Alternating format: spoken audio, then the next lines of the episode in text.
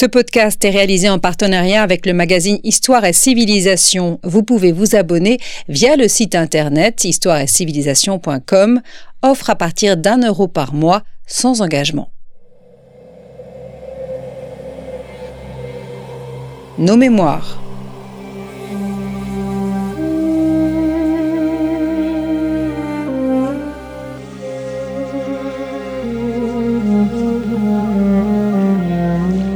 Retrouve Manuela Afidji.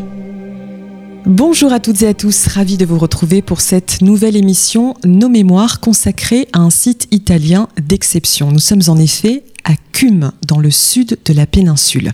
Selon les récits mythologiques, c'est ici que Dédale atterrit après avoir fui à Tyrdael le labyrinthe du Minotaure. C'est ici encore que le Troyen aîné a été porté par le destin pour obtenir de la Sibylle l'itinéraire pour aller aux enfers.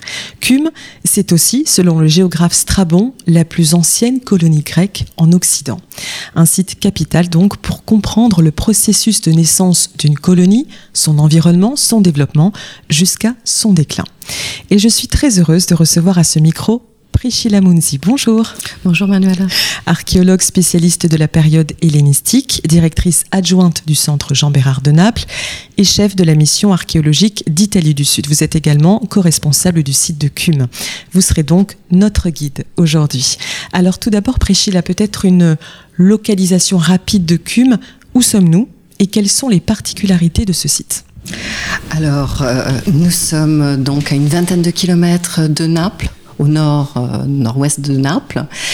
Et c'est les caractéristiques géomorphologiques qui ont dû euh, attirer euh, donc les Grecs sur ce site, car nous sommes à la limite des champs flégréens. Hein. c'est une zone connue pour ses caractéristiques volcaniques. Et nous sommes aussi à la limite avec la plaine campanienne au nord, celle qui deviendra plus tard l'Ager Campanos. Euh, fait partie de ce qu'on appelle la Grande Grèce, c'est-à-dire euh, les régions côtières euh, euh, méridionales de la péninsule italique? C'est là où les Grecs vont fonder des colonies à partir du 8e siècle avant notre ère, plus ou moins. Mhm. Alors j'aimerais qu'on revienne sur ce mouvement migratoire. Quelles en sont les raisons et quel en est le contexte? Alors c'est un mouvement migratoire donc euh, qui correspond euh, au 8e et 7e siècle. Donc c'est des habitants de la Grèce qui se déplacent effectivement et qui viennent fonder des colonies non seulement donc en Italie du Sud mais aussi en Sicile. Naturellement les raisons sont multiples les plus communes sont euh, plutôt le commerce et euh, une exigence aussi de, de trouver des nouvelles terres.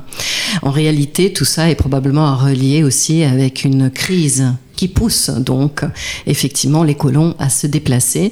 Une crise sociale qui intéresse donc les classes euh, inférieures de la société grecque et qui concerne la propriété terrienne en particulier, dans le sens que à cette époque-là, euh, les aristocrates euh, tendance donc à regrouper les terres et à créer une espèce de latifondo et donc à mettre en difficulté les populations moins favorisées. Les latifondos, ce serait plutôt des domaines Hein, oui, Des, grands, domaines. Euh, des grandes propriétés euh, terriennes. Mm. Est-ce que les Grecs débarquent ici à Cume dans un territoire vierge? Qu'est-ce qu'on sait de cette période pré-hellénique? Alors, pas du tout vierge, parce qu'en réalité, cette région était occupée par des populations donc locales, indigènes. On les appelle les Opiques. Et euh, ils occupaient naturellement le site de Cume. Ils avaient leur habitat sur l'acropole et les nécropoles dans la partie basse. Euh, naturellement. Euh, euh, j'aimerais bien revenir en arrière, en réalité, parce que tout à l'heure on a parlé de la colonisation. Alors, c'est important de dire que la fondation de Cume intervient au moment d'une deuxième colonisation grecque, mais qui a déjà une première colonisation. Mais ce qui est important encore plus à préciser, c'est que en réalité, les Grecs connaissent déjà ces régions bien avant, à l'époque mycénienne, qu'ils instaurent des relations amicales avec les populations locales. Donc pour eux, c'est pas du tout une terre inconnue, au contraire. Et d'ailleurs, le site de Cume, mais la région des Champs Fléréens, qui est donc sur la côte, sur la mer Tyrrhénienne, se trouvait donc le long du passage d'une route maritime qui reliait la Grèce avec euh, la Toscane, avec l'île d'Elbe et encore plus au nord avec le Rhône et avec euh, l'Espagne et donc par exemple la région du Guadalquivir. Hein. et pourquoi donc ils fréquentaient cette route maritime? Tout simplement parce que les Grecs à cette époque-là, et c'est une des raisons d'ailleurs de la, de la colonisation, de cette deuxième euh, colonisation, ils, euh, ils cherchaient des matières premières. Ils étaient à la recherche de céréales, de bois, de métaux. Et naturellement, tout ça, ils pouvaient euh, les retrouver en Italie du Sud et même plus, plus au nord. Et euh, voilà, c'est euh, ça. Et donc, l'archéologie a permis de, documenter ces, contacts euh, pré-colonisation, euh, de les documenter. Donc, c'est les contacts qui s'instaurent à partir du 16e jusqu'au 11e siècle avant Jésus-Christ et qui sont témoignés même dans la région ici des Champs Fléréens, par exemple à Vivara, où euh, l'archéologie a permis donc de mettre en évidence un, un habitat avec euh, une culture matérielle typique euh, et très riche en importations typique de ces Et la même chose un peu plus au nord, par exemple, sur un site comme, euh, comme Gricignano d'Aversa, où là aussi sont attestées donc des, des, traces de contact avec les populations grecques, mais on est au 11, 11e siècle, hein, avant Jésus-Christ. Ce n'est pas une terra incognita, quoi. Absolument, pas, mmh. absolument pas. Mmh. Mais alors que, au cours de ces phases, c'était probablement des relations amicales, après l'arrivée des Grecs à Cume et le contact avec les populations indigènes, donc euh, c'est euh, zoopiques comme euh, témoignent les sources, c'est plutôt un contact qui est beaucoup plus brutal, mm. beaucoup plus violent. Nous en parlerons un peu plus avant. Euh, Priscilla, sait-on à partir de quand le processus d'urbanisation de Cume est enclenché? À partir de, quelle date? En quelque sorte, peut-on dire que Cume devient une cité? Et puis, qu'est-ce qui vous permet, à vous archéologues, de, le, de le déterminer justement? Alors, les, les premières traces archéologiques alors on sait donc, comme vous, vous l'avez dit tout à l'heure, que euh, c'est la première euh, colonie grecque donc d'Occident. Euh, les premières traces archéologiques de cette occupation remontent à la moitié du 8e siècle, au milieu du 8e siècle, 750-730. Euh, donc effectivement, c'est une très ancienne colonie euh, c'est euh, l'archéologie donc qui a permis ces dernières années de, euh, de, de, documenter cette présence grecque à ces époques-là et à plusieurs endroits du site. C'est ça qui est important. Non seulement donc sur éventuellement l'acropole, donc le, le, lieu où sont les, les, les, les lieux, les, les temples, les sanctuaires, aussi dans le forum, ce qui était à l'époque grec l'agora, mais aussi dans la ville basse. Dans la ville basse, on a des niveaux, des, des strates qui documentent une présence grecque, donc à partir de 750-730 avant Jésus-Christ. Alors, Cume devient un centre culturel et économique important. Quelles sont les, les bases de, de, cette puissance, de ce rayonnement? Alors, ses forces, dès le début, sont euh, surtout euh, l'agriculture, euh, et le commerce, comme on disait. Hein, c'est d'ailleurs euh, l'objet de cette colonisation et de cette fondation. C'est surtout ça. Euh, il y a une chose très importante que peut-être je, n'ai pas dit euh, avant, c'est que c'est bon, c'est une ville très grande. Hein. Elle fait 110 hectares. Hein. Elle est, grosso modo, pour avoir un ordre d'idée, elle, elle, est le double d'une ville comme Pompéi et elle fait, euh, elle, occupe cette superficie depuis sa fondation, depuis le début. Parce que d'ailleurs, les traces d'une occupation euh, au 8e siècle sont déjà vraiment à proximité de celles qui deviendront après euh, les limites physiques, les remparts de la, ville, qui sont témoignés à partir du 6e siècle avant Jésus-Christ. Alors j'aimerais bien maintenant qu'on qu évoque les liens que Cume euh, pouvait entretenir avec la Grèce et puis mm -hmm. avec les autres colonies de la Grande Grèce. On va mm -hmm. peut-être commencer par, euh, par la Grèce. Est-ce mm -hmm. qu'il y a des liens avérés, attestés alors euh, oui, effectivement, par exemple, euh, nous avons donc à l'extérieur de la ville les nécropoles. Il y a des témoignages d'une occupation des nécropoles déjà dans la deuxième moitié du 8e siècle. Et par ces tombes, c'est des tombes qui ont été euh, fouillées surtout au XIXe siècle, mais les tombes témoignent euh, des contacts forts euh, des colons grecs de Cume avec leur, leur ville natale, parce que donc on a dit ils proviennent de, de, de l'île d'Aubé, en particulier donc ils proviennent de la ville de Calcis, et les tombes que nous retrouvons à pour ces époques plus anciennes, rappelle de près, au niveau de l'idéologie funéraire, celle de l'île de Bé. Et en particulier celle des tombes d'Érythrée et euh, de Calcis. Naturellement, c'est des tombes très importantes qui appartiennent à l'élite cumène et qui appartenaient du côté euh, grec, naturellement, à l'élite obéenne.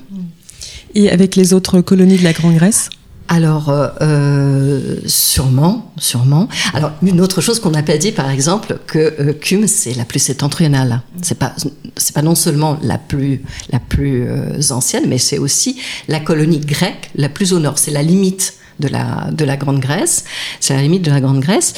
Et donc, au nord, c'est une ville qui est euh, une ville, une cité qui est à la frontière avec le monde indigène et un peu plus tard avec le monde étrusque. Alors, elle a des contacts. Elle a des contacts avec les colonies grecques sûrement. Elle, d'ailleurs, elle favorise la fondation euh, dans, la, dans, dans ce secteur, donc entre Naples et ici, elle favorise, par exemple, euh, l'installation de, colons qui proviennent de, de Samos à, dans l'actuel euh, Pouzol. Elle favorise aussi la fondation euh, d'un établissement sur la colline de Pizzo Falcone à Naples, qui est Partenope ou euh, une autre chose que euh, CUM favorise énormément, c'est aussi l'installation de avant-postes le long de la côte. C'est une façon de contrôler donc euh, tout ce golfe qui aujourd'hui s'appelle le golfe de Naples, mais à l'époque c'était le golfe de CUM. Euh, une colonie euh, prospère et importante comme celle de, de Cume peut-elle à son tour fonder d'autres colonies? Puisque là, vous venez de parler d'avant-poste, mais des mhm. colonies. Euh, des colonies. Alors, il y a, c'est les sources littéraires antiques qui racontent, par exemple, que la ville, la colonie de Zancle, l'actuelle Messine, a été fondée donc en Sicile par, par des pirates cumains ce qui est assez, euh, assez étonnant. Naturellement, c'est une source littéraire. Donc après, euh, il faudrait euh, pouvoir voir si l'archéologie peut vérifier cette, cette entre guillemets, cette, cette légende. Mais oui, naturellement, toutes les colonies grecques fondaient d'autres villes euh, le, un peu partout euh, entre l'Italie méridionale et la, et la Sicile. Mm. Euh, les colons grecs sont généralement porteurs d'une forte identité culturelle, linguistique. Dans cette perspective, vous l'avez brièvement évoqué tout à l'heure, comment se passe la coexistence, les interactions avec les populations non grecques? Alors au début, sûrement, ces, relations euh, ont été assez, comment dire, difficiles, dans le sens qu'on nous avons évoqué euh, des relations amicales avant l'installation de la ville, avant la fondation de la, de la donc de la, de la colonie de, de Cume. Après, il est, d'après ce qu'on perçoit, c'est que euh, la fondation euh, de la colonie grecque a impliqué, euh, ça a été un, contact fort, un acte violent, ce qui ne veut pas dire qu'après il n'y a pas eu une sorte de assimilation de l'élément indigène dans la société euh, cumène. Mais euh, le premier contact a été assez, assez violent. Alors, parmi ces populations non grecques, nous avons les Samnites. Et euh, les Samnites s'emparent de Cume, je crois, en 420 avant Jésus-Christ. Est-ce qu'il reste des témoignages de cette phase de domination samnite Oui.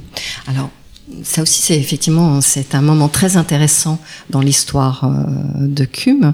Les Samnites, effectivement, euh, qui proviennent donc du Samnium, d'une région de l'intérieur de l'Italie, qui correspond grosso modo aux Abruzzes, aux Molise, euh, commencent à occuper pas seulement les villes grecques, parce qu'ils occupent, avant d'occuper Cume, ils occupent Capoue, qui était une ville étrusque. Euh, ensuite, ils occupent Cume. Euh, par contre, ils occupent pas réellement, par exemple, Naples, qui reste une ville euh, grecque avec une forme de contrôle samnite. Alors naturellement, tous ces tous ces moments euh, forts, violents, donc une occupation, euh, se voient euh, dans la stratigraphie. L'archéologie nous montre des témoignages assez clairs euh, vous avez par exemple dans, dans l'habitat des traces, euh, par exemple de d'abandon sur l'agora, sur euh, donc la place publique, ce qui deviendra après le, le forum. On voit bien que euh, certains édifices sont détruits pour être reconstruits. Exactement la même chose sur l'acropole. Nous avons eu l'occasion de fouiller un sanctuaire périurbain euh, donc à l'extérieur des remparts septentrionaux, nous avons retrouvé des traces euh, évidentes d'un abandon avec des cérémonies religieuses évidentes. Euh, qui marquent donc la clôture de ce sanctuaire, au moins de ce sanctuaire dans, cette, dans sa phase grecque, et l'installation après d'un édifice successif hein, qui n'est plus grec. Absolument pas. Puis tout ça se voit énormément aussi à la culture matérielle ou aux tombes. Hein les, euh, les, nécropoles révèlent euh, tous ces changements euh, de façon très évidente. Le rituel funéraire change, la composition des mobiliers funéraires aussi. même, par exemple, nous disions donc le rituel funéraire. Nous avons énormément de tombes où c'est l'inhumation qui est prédominante, alors que dans les temps plus anciens de, de Cume, on avait beaucoup, beaucoup, mais les plus anciens, les faces les plus anciennes, de crémation. Après, c'est l'inhumation, après le VIe siècle. Mais euh, là, on continue avec l'inhumation, mais c'est la typologie des tombes qui change complètement. La composition des mobiliers funéraires aussi. La présence d'armes aussi. Alors, Cume finira par être intégré au monde romain. Euh, comment se passe cette intégration? Alors Cume effectivement devient euh, romaine très peu de temps après, parce qu'on a dit euh, 421 elle est euh, samnite, en 300 euh, à la fin du, 4e siècle, elle devient romaine. Alors, elle devient civitas suffragio. Donc, c'est-à-dire qu'en réalité, c'est un municipium. Euh, c'est-à-dire qu'elle n'a pas, ses, ses habitants n'ont pas le droit de vote, mais euh, la ville conserve ses magistrats et la possibilité de conserver aussi ses institutions. Et on le voit parce qu'on retrouve énormément d'inscriptions qui témoignent donc de la présence de ces magistrats locaux qui sont d'origine osque encore. Ouais. Donc osque, c'est euh, c'est samnite. C'est samnite, mmh. oui. Oui, Et euh, est-ce qu'on sait justement si cette intégration s'est faite de manière violente ou volontaire? Assez violente au début, Aussi. assez assez violente euh, par la force par la force et euh, par l'imposition, par exemple, aussi de la langue. Ils imposent donc à Cume la langue osque. Euh, je veux dire à l'époque des osques, hein, oui. pas des oscosemnites, pas des, des Romains. Euh, alors que la romanisation se fait de façon beaucoup plus, plus souple, mm. plus lente, progressive. C'est euh, c'est pas c'est pas comme la conquête euh, samnite, c'est quelque chose qui se fait de, oui de façon très progressive mmh. et d'ailleurs c'est on le voit beaucoup euh, donc non seulement dans la ville mais aussi dans les dans la nécropole mmh. alors quelles sont les, les conséquences de, de l'intégration de Cume au monde romain en termes urbanistiques en termes culturels en termes d'échanges? Alors, euh, c'est un peu comme, euh, comme pour euh, l'époque osque précédente, dans le sens que euh, vous, avez un, euh, vous avez des nouveaux temples qui sont construits sur l'acropole. Leur orientation change complètement par rapport aux phases précédentes. La même chose, les coutumes funéraires changent, évoluent dans la nécropole. Et même dans l'agora, qui devient donc le forum, il y a des nouveaux édifices qui, qui, sont édifiés. les techniques de construction changent, un peu tout change. Mm. Mais par contre, on n'assiste pas. Euh, L'osque reste présent au moins jusqu'au euh, premier siècle, au début du premier siècle avant Jésus-Christ. Il semble que Cum ait également joué un, rôle euh, assez important durant les, guerres civiles. Oui, si, c'est vrai. Euh, c'est un lieu qui est, qui est, qui est très important euh, à ce moment-là. Et c'est d'ailleurs euh, Octavien qui euh, fait construire, qui fait faire des très gros travaux par Agrippe et euh, Acum même, et c'est-à-dire qu'il fait construire toute une série de galeries souterraines qui relient la ville de Cum euh, sur les deux côtés de la côte. Euh, une, c'est la crypta romana, donc qui reliait le forum à cette espèce de baie qui se trouve au, sud-sud-ouest de l'acropole. Et c'est une galerie qui fait environ 300 mètres de longueur, qui est creusée donc dans le mont de Cume. Et euh, il fait construire une deuxième galerie aussi par un architecte qui s'appelait euh, Il l'a fait construire par contre de l'autre côté et elle relie le forum au lac d'Averne. Et le lac d'Averne était relié au lac Lucrin. Et devant le lac Lucrin, il fait construire, donc aménager un grand port qui est le Porto Iulius. Alors, Priscilla Munzi, est-ce qu'on peut dire que le substrat grec de Cume survit d'une certaine manière à la romanisation? Et si oui, de, quelle manière? Quelles en sont les traces? Alors, euh, moi je dirais que euh, chaque euh, groupe chaque ethnie qui s'est retrouvée euh, à Cume euh, reste présente dans la comment dire on, arrive à, la percevoir hein, que ce soit les Grecs que ce soit après euh, les, Samnites ou les Romains ou plus tard encore d'autres populations tout ça on, arrive à les percevoir dans la culture matérielle. Et il n'y a pas une aucun de ces éléments est totalement effacé et je veux dire, par exemple, euh, là dernièrement, on a eu l'occasion de fouiller un secteur de la nécropole qui est un secteur de première avant, et c'est très premier siècle avant Jésus-Christ, qui est très intéressant parce que nous avons euh, des tombes à crémation ou à inhumation, mais souvent avec des inscriptions, et on voit bien que ces individus parfois sont d'origine grecque, parfois d'origine étrusque, ou d'origine osque, ou d'origine latine. Et ça, c'est une des caractéristiques de, de Cume. C'est c'est un site sur la longue histoire, euh, la longue durée, et c'est. Et, rien ne disparaît jamais totalement, en réalité. Non. Hmm. Alors tout à l'heure, nous avons euh, brièvement évoqué euh, l'évolution des, pratiques funéraires selon les époques, les, dominations, ce qui nous amène du coup maintenant à parler de la nécropole romaine, qui est très importante ici à Cume, où une centaine de, mausolées, monuments funéraires ont été mis au jour notamment par votre équipe, Priscilla Mounzi. Est-ce que vous pouvez du coup nous, nous en parler nous dresser euh, un bref portrait de cette nécropole? Oui, naturellement.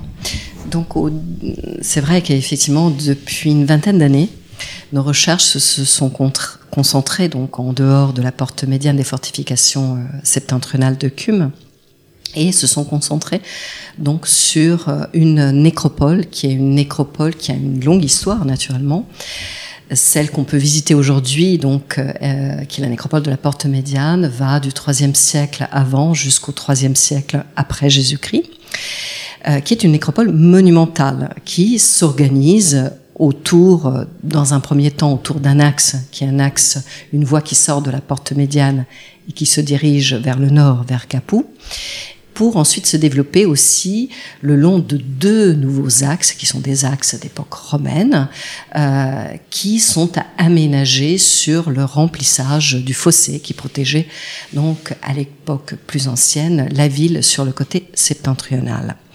Le long de ces trois voies, se développe donc cette nécropole et nous avons fouillé vraiment euh, une centaine de, monuments. Alors, qu'est-ce qu'on entend par monument? Euh, funéraire Il s'agit non seulement de, de, mausolées, mais aussi de, d'enclos funéraires.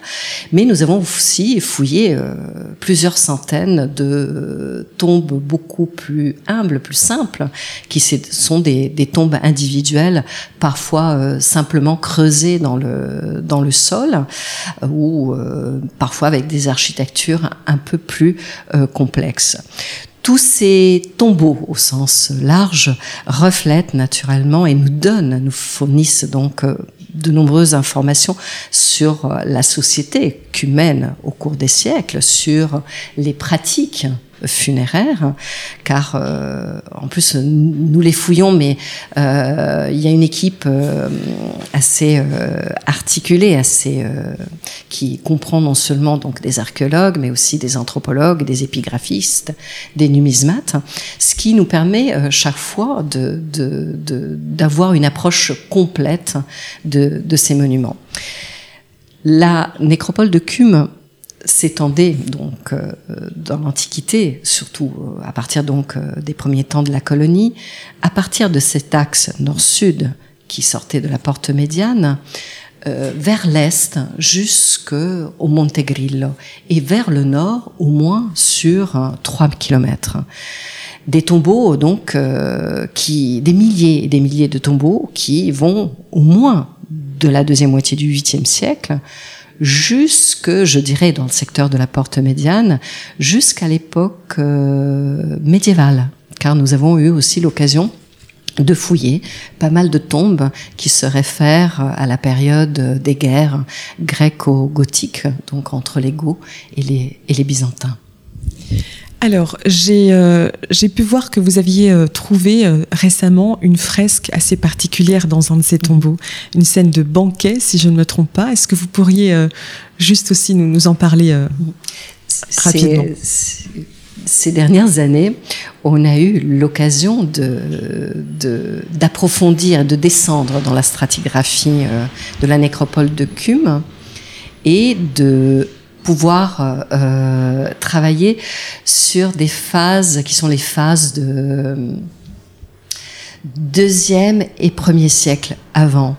Une phase qui est très intéressante que je trouve très intéressante, car c'est une phase où la ville, normalement, devrait être déjà bien romanisée, parce que nous avons vu tout à l'heure qu'elle devient déjà euh, civitas sine suffragio, déjà euh, donc euh, à la fin du IVe siècle, mais en réalité elle reste une ville dominée par l'élite osque encore au deuxième et premier siècle. Et ce tombeau que vous venez de, de mentionner est justement un exemple parce qu'il s'agit donc d'un tombeau euh, avec euh, construit en gros bloc de tuf avec une voûte en berceau qui a une façade monumentale et qui est aménagé pour accueillir des inhumations, des inhumations dans ce cas précis qui se font sur des lits qui sont donc aménagés à l'intérieur de la chambre funéraire, qui est une chambre funéraire hypogée, donc euh, souterraine mais euh, qui, dont d'autres monuments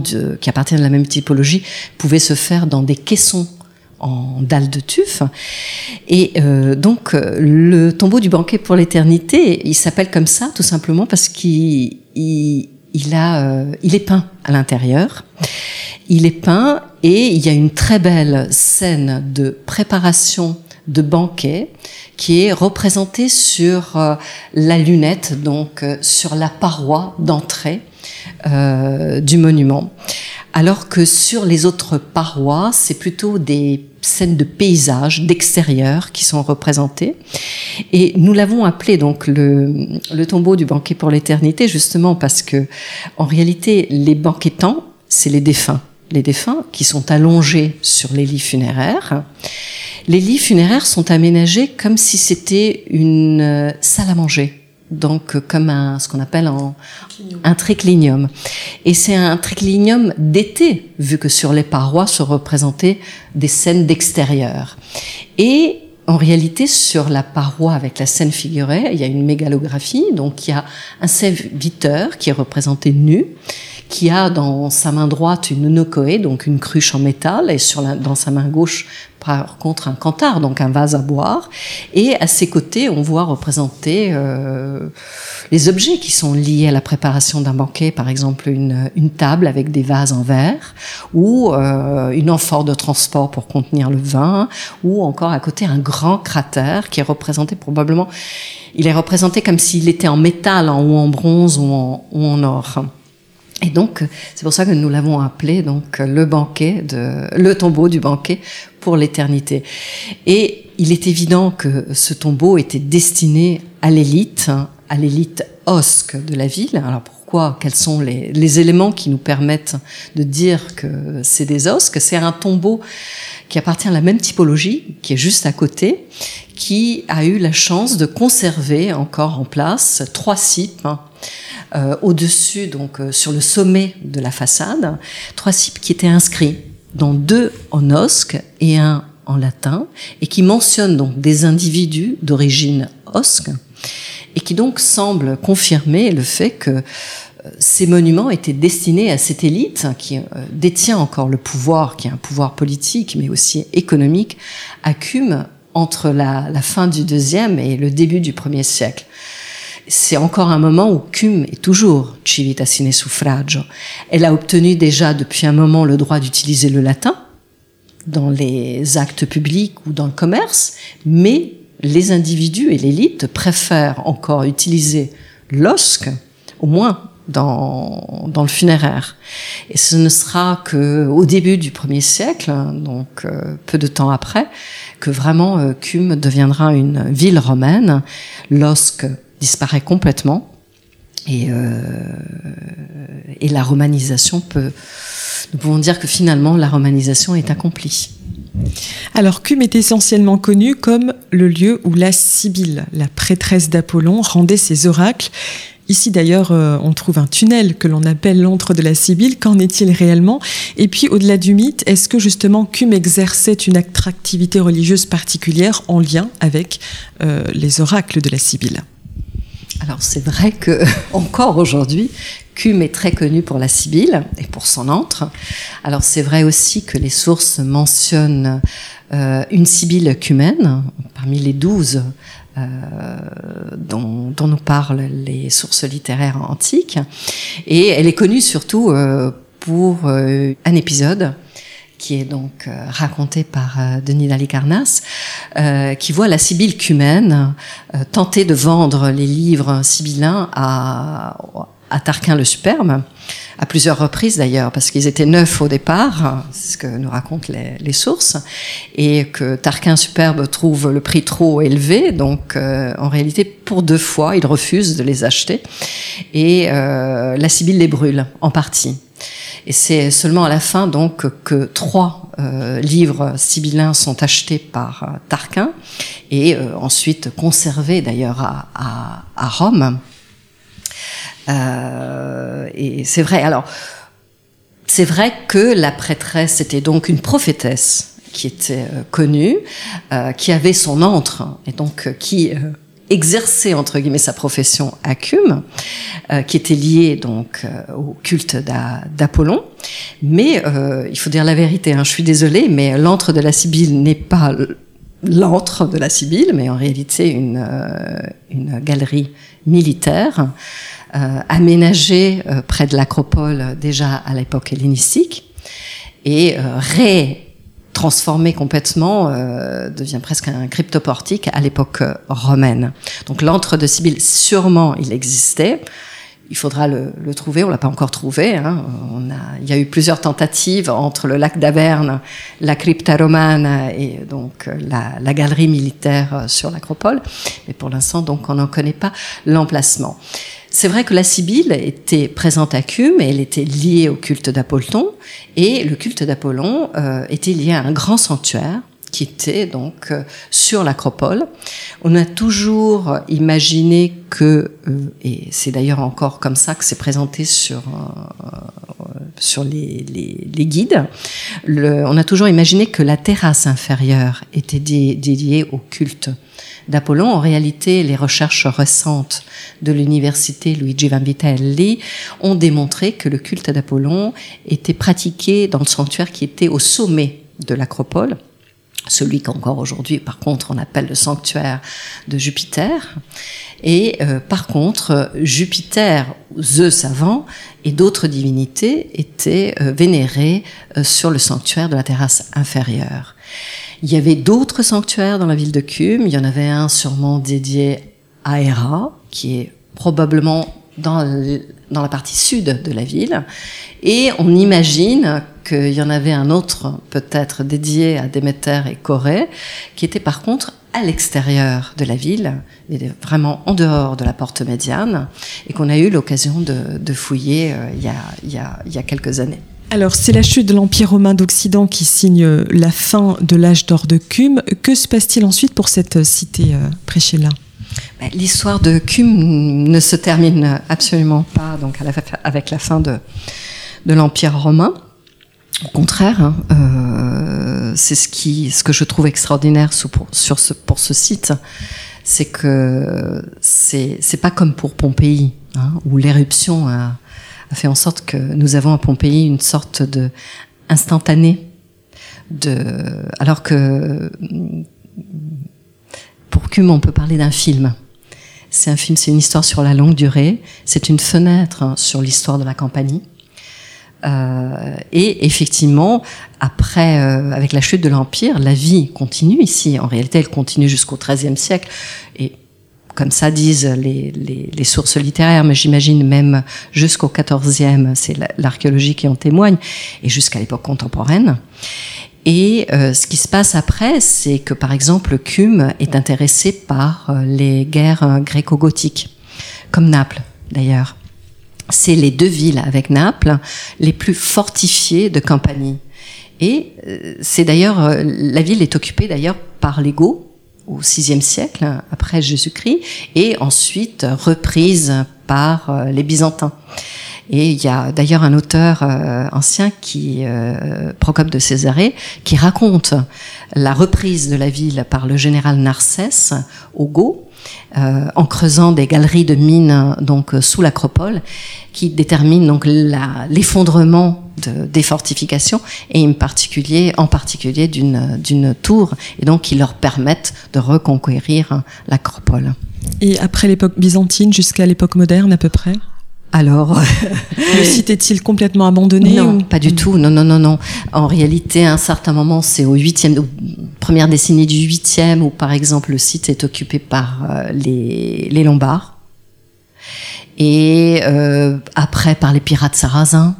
Et ce n'est qu'au XIIIe siècle qu'on raconte que c'est le duché de Naples qui reprend euh, la ville qui était devenue un repère pour euh, les pirates et pour des incursions. L'archéologie témoigne une continuité même après. Euh, et puis après, de toute façon, il y a une continuité aussi au 18e, lorsqu'il y a un phénomène de colonisation qui vient de l'île de Prochida. Et ils viennent réoccuper les terres et cultiver le site de Cume. Alors, Cume est un site où les fouilles se poursuivent encore actuellement. Les archéologues sont-ils parvenus euh, à établir la chronologie complète de Cume? Quels sont les, secteurs sur lesquels euh, vous vous concentrez à présent? Alors, euh, les, recherches depuis 1994, lorsqu'elles ont débuté, ont permis de vraiment de, de, définir la chronologie du site. Du site et pas forcément de la colonie, mais du site entier. Donc, à partir de son occupation avant l'arrivée des Grecs par les populations indigènes. Donc, nous savons bien que maintenant, la population indigène occupait euh, le site de Cume déjà à partir du, de l'âge du bronze. Euh, ont permis de préciser la chronologie de la, de la fondation de la colonie grecque, de, de comprendre aussi son interaction avec euh, le comptoir, l'Emporion, qui est sur l'île de Pithekus, juste en face. Donc, effectivement, de confirmer que la colonie est de quelque peu successive au comptoir hein, sur l'île de, de Ischia, un comptoir que nous savons fondé toujours par des colons euh, eubéens, d'Érythrée et de Calcis, mais euh, qui voient euh, une occupation avec une population mixte, avec des Phéniciens, des Étrusques, et naturellement des Grecs, peut-être aussi des locaux.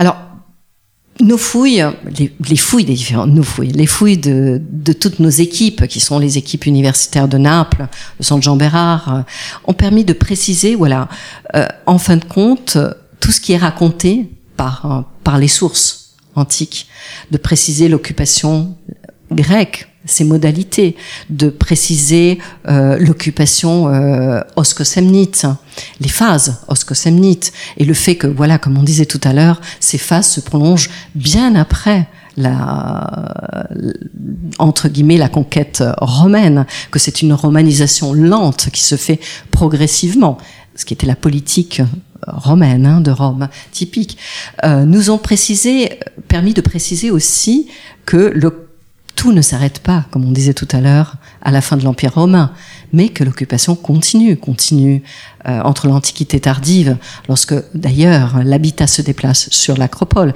Ils abandonnent la ville basse, ils transforment le forum et les nécropoles en chantier de récupération de matériaux et ils construisent un habitat sur l'acropole entre l'Antiquité tardive et le Haut Moyen Âge. Ils refortifient l'acropole. Les fortifications du Haut Moyen Âge sont extraordinaires et conservées encore sur plusieurs mètres d'élévation, nous ont permis aussi de comprendre que cette continuité arrive jusqu'au moins 13e, 14e siècle. Est-ce qu'il y a encore quelque chose qui vous interpelle sur ce site? Ben, Les phases, euh, naturellement, les phases plus anciennes restent les phases euh, intéressantes, dans le sens que on aimerait bien, euh, malheureusement, euh, très peu de ce site est connu, très peu de ce site est fouillé. Naturellement, nous la proportion à peu près. Ben je, moi, je dirais presque un dixième hein, sur 110 ah hectares. Ce qui reste encore très bien connu, c'est l'acropole, le forum, euh, le forum et une partie des nécropoles. Mais l'habitat, qui va nous révéler euh, vraiment euh, les détails, l'histoire de la, et la vie de, d'écumains reste encore euh, complètement à, à, fouiller. Euh, ce qu'on, pour l'instant, on perçoit, on perçoit que effectivement, dès le début, euh, donc dès le 8e siècle, l'ensemble du site est occupé.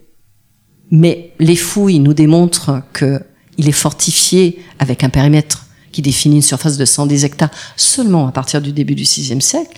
Qu'est-ce qui se passe avant? Qu'est-ce qui se passe entre donc la fin du 8e et, euh, et le début du 6e euh, On sait que c'est seulement à partir, pour l'instant, hein, tout est tout est, est, en working progress, donc tout peut changer. On sait que, euh, par exemple, déjà une organisation urbaine bien structurée, on, on a des voies déjà probablement à partir de la fin du, du 7e siècle.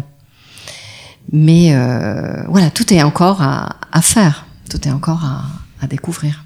Beaucoup de questions ouvertes, en tout cas. Cume, plus ancienne colonie grecque d'Occident pour les anciens, à quelques kilomètres de Naples. Un site vraiment exceptionnel. Merci infiniment à vous, Priscilla Munzi, archéologue du Centre Jean Bérard, de nous l'avoir fait découvrir.